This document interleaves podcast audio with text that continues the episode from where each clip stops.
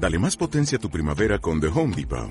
Obtén una potencia similar a la de la gasolina para podar, recortar y soplar con el sistema OnePlus de 18 voltios de Ryobi desde solo 89 dólares. Potencia para podar un tercio de un acre con una carga. Potencia para recortar el césped que dura hasta dos horas. Y fuerza de soplado de 110 millas por hora. Todo con una batería intercambiable. Llévate el sistema inalámbrico OnePlus de 18 voltios de Ryobi.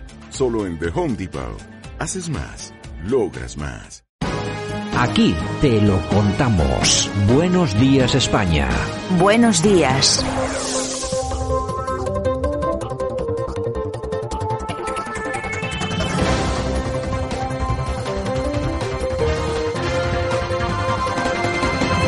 Y nosotros que ya estamos en la portada vamos a analizar lo sucedido durante las últimas horas de manos, como siempre, de nuestro amigo y compañero, el profesor Sergio Fernández Riquelme. Don Sergio, ¿qué tal? Buenos días.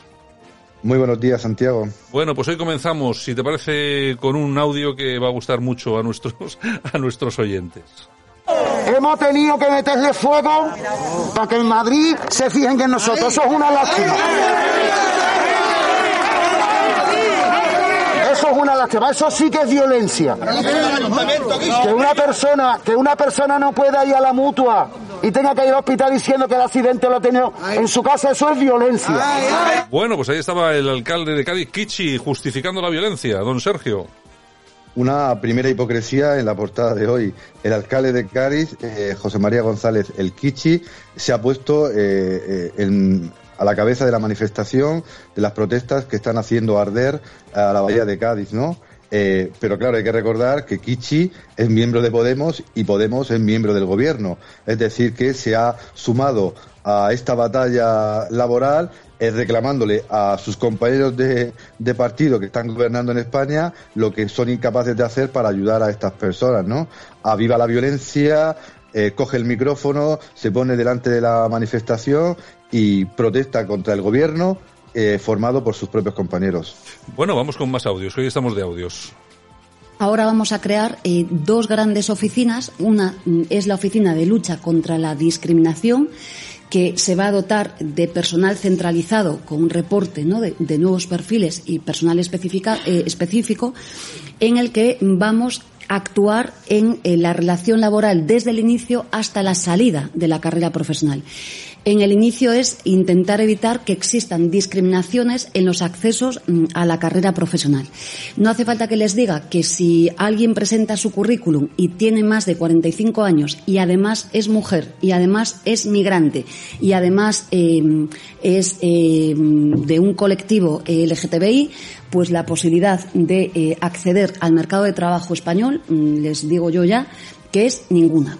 Bueno, eh, no sé, yo creo que debería preocupar también por aquellos que tenemos más de 45 que no podemos encontrar trabajo y además que somos españoles, no hace falta ser inmigrante y además eh, lo del colectivo LGTB. Yo no conozco a nadie, ninguna, ninguna empresa, Sergio, yo no sé si tú conocerás alguna, que te pregunte a ver si eres gay o no cuando vas a trabajar allí, ¿no?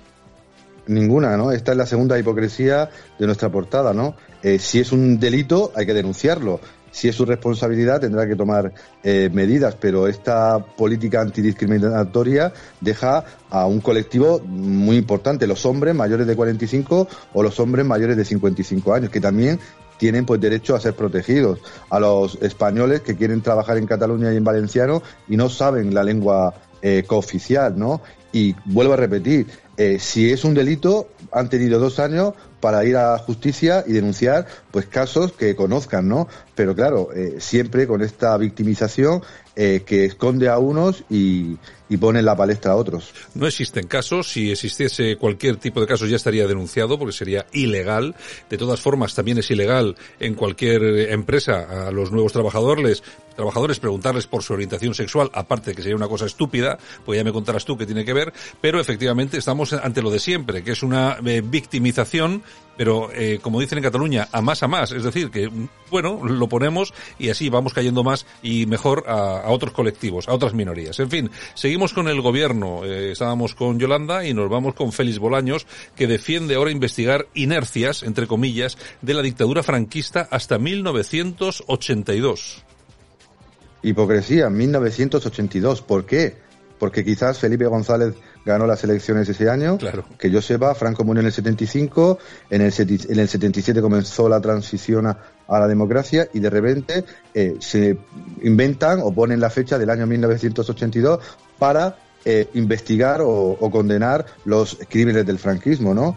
Quieren cargarse la ley de amnistía del año 1977, pese a las sentencias del Tribunal Constitucional y del Supremo, pese a que muchos historiadores y juristas están obviamente en contra y seleccionando no solo la fecha, sino dejando pues eh, atrás pues a los crímenes comunistas, a los crímenes etarras y obviamente olvidando pues todos los crímenes que se producen en medio mundo y que esta ley que ellos pretenden eh, eh, establecer y desarrollar señala la justicia universal. Por tanto, si hay que juzgar los crímenes del franquismo de hace muchos, muchos años, habría primero que condenar, ya que tenemos ahora la atribución de juzgar internacionalmente lo que pasa en Venezuela, en Cuba o en otros países, pues los crímenes de lesa humanidad que se producen fuera del mundo. Otra vez eh, irse al pasado para olvidar, oscurecer los problemas del presente.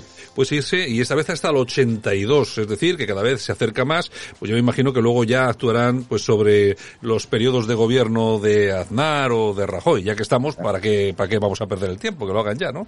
En fin, pues eso sí, del GAL y todo esto no vamos a hablar, ¿no? Del 82, del GAL, no sé, igual también podríamos investigarlo y meter en la cárcel a alguien que no fuera Barrio, Nuevo, a Barrio Nuevo, igual a la X, famosa. En fin, vamos a seguir con, con el gobierno, por lo menos vinculado al gobierno. La Audiencia Nacional investiga si Maduro financió a Podemos hasta al menos el año 2017. Seguimos con eso, ¿eh? Sí, la hipocresía de, Podemos, ¿no? Eh, todo el mundo sabe, todo el, eh, todo el mundo conoce, todo el mundo tiene indicios y hasta ahora la justicia pues ha cerrado todas las causas, pero ahora de nuevo la UDEF pues está presentando documentación que implica pues a Podemos eh, con los gobiernos bolivarianos de América Latina y una supuesta financiación ilegal que está pues cada día pues más en las redes sociales, más en los medios de comunicación y que tarde o temprano pues también afectará a Podemos porque como el PP o el PSOE pues la corrupción es parte parece eh, clara de la partitocracia. Se trata de una dictadura y si alguien tiene problemas con esa palabra, pues bueno, también está la palabra tiranía.